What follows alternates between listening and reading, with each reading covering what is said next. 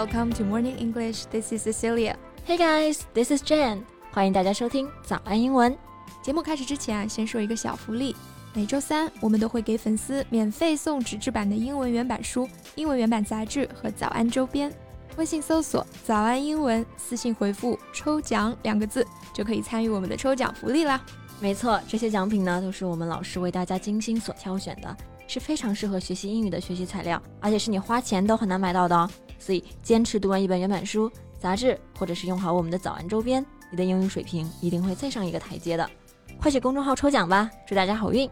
哎呀，马上就要过年了，C C，过年你最期待的是什么呀？期待什么啊？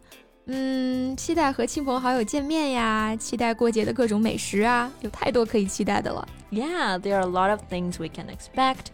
Food is definitely one of them. 过年的时候，好吃的实在是太多了。对呀。而且咱们中国的美食文化可以说是博大精深，从北到南都不带重样的。Yeah, no wonder Chinese cuisine is gaining popularity around the world. Exactly. I've heard an American say, Kung Pao chicken will always find a way to exist wherever Americans are present. 对，有美国人的地方就有宫保鸡丁，很有道理啊。不过我总感觉国外的中餐跟我们吃的中餐好像不是同一个东西，可能是根据他们的口味调整过的，也可能就是他们对中国菜的理解有点偏差吧。嗯，不只是中国菜啊，很多时候他们可能对中国文化的理解都出现了偏差。Just like an article posted by The Guardian about recipes for the Lunar New Year。哎，我猜大家听到这篇文章是关于菜谱的。肯定会想，那能出什么问题吗？无非就是菜谱正不正宗哦。But no, no, no. The problem is much more serious than that. And it's quite shocking, right? 可以说是你都想象不到，在这种事情上还能翻车啊。那到底是怎么回事呢？马上就来为大家揭晓。今天的内容啊，都整理成了文字版的笔记，欢迎大家到微信搜索“早安英文”，私信回复“加油”两个字来领取我们的文字版笔记。So as we said before. With Chinese New Year around the corner, UK media outlets The Guardian and BBC decided to publish recipes around the dishes during the festival period. 嗯，本来应该是一件好事啊，春节在即嘛，烘托一下节日气氛。我们说 something is around the corner，字面意思呢是在拐角处。那从拐角处拐出来，不是马上就到了吗？所以呢，它也有某事即将到来、即将来临的意思。 Unfortunately, the image accompanying the recipes showed joss paper, ancient Chinese coins, and an envelope given out at funerals to go with recipes. 嗯，大家是不是觉得很无语啊？嗯，Joss 特指中国的神像，这个 Joss paper 指的就是用来祭祀的纸，也就是纸钱嘛。那把纸钱放到新年的美食旁边装饰，有的网友就做了一个比喻啊，It's like having your dead man's coffin nails next to your food. Besides, about those old coins, they feel weird here too. 我不知道大家有没有看过那些香港的僵尸片啊？They buying the coins to kill vampires and zombies. Why? I don't know. But again, these coins are for the dead too. Right? It's so inappropriate. 那就真的非常的，就真的非常的不合适啊。那我们形容一件事情非常的不合适、不适当，或者说不合时宜，就可以用 inappropriate 这个单词。Yeah, like inappropriate behavior or language，不恰当的行为或语言，或者我们也可以翻译成不得体的，like clothes inappropriate to the occasion，它就指不得体的衣着。嗯，大家也要注意一下它的读音。很多同学呢会把这个单词里面的字母 o 读成 o，inappropriate。但是呢，实际上这里的字母 o 就是发它本身的发音 o，inappropriate。Right，inappropriate。 其实不只是《卫报》啊，BBC 也犯了同样的错误。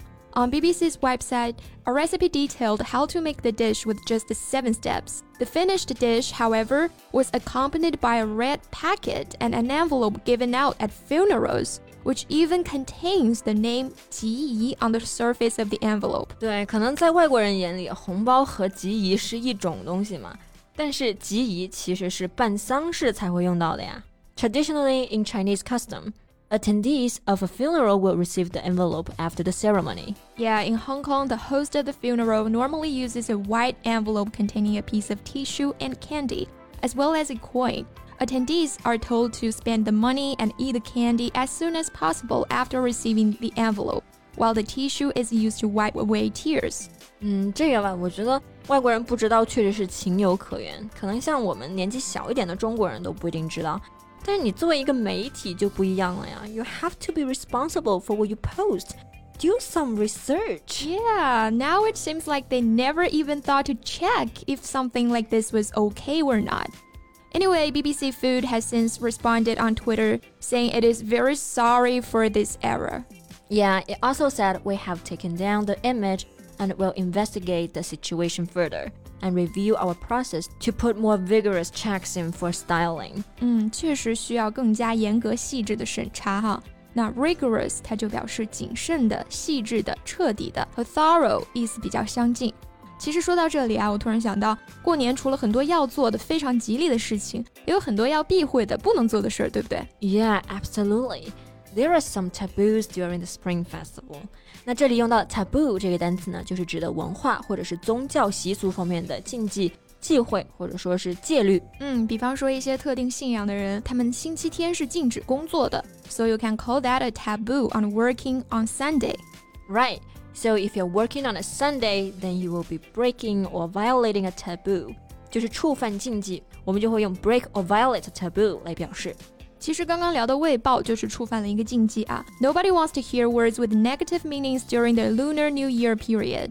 People avoid saying words related to death, sickness, poverty, ghosts, etc. Yeah, these words are thought to lead to inauspicious things in the coming year. 过年的时候呢，说这些词就会让人觉得很不吉利。那吉利的、吉祥的，我们除了可以简单的用 lucky 来表示，也可以用到 auspicious 这个单词。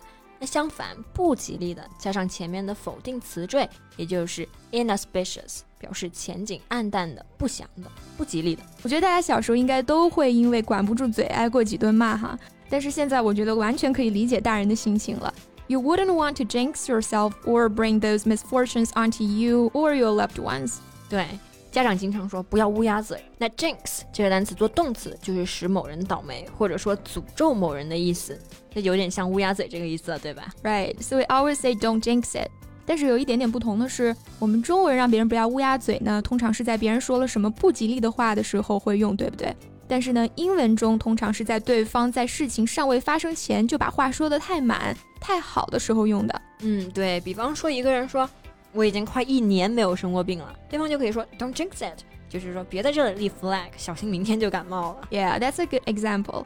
So, what is the taboo that impresses you the most, Jen? Oh, I remember my parents telling me it's not allowed to stick your chopsticks in your food. 啊，就是说不能把筷子插在碗里。Right, because sticking your chopsticks in food is offensive because that resembles funeral incense. 嗯，这种在我小时候那就是妈见打行为啊，非常的无理。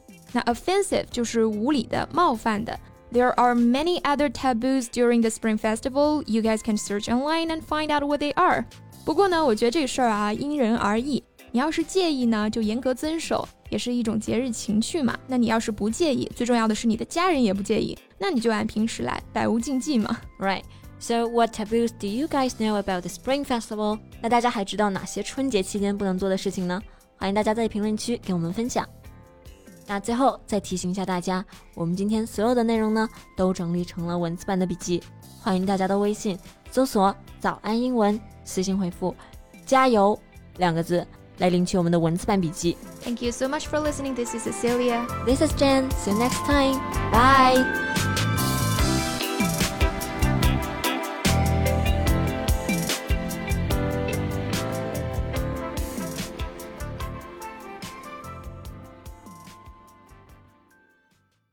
This podcast is from Morning English.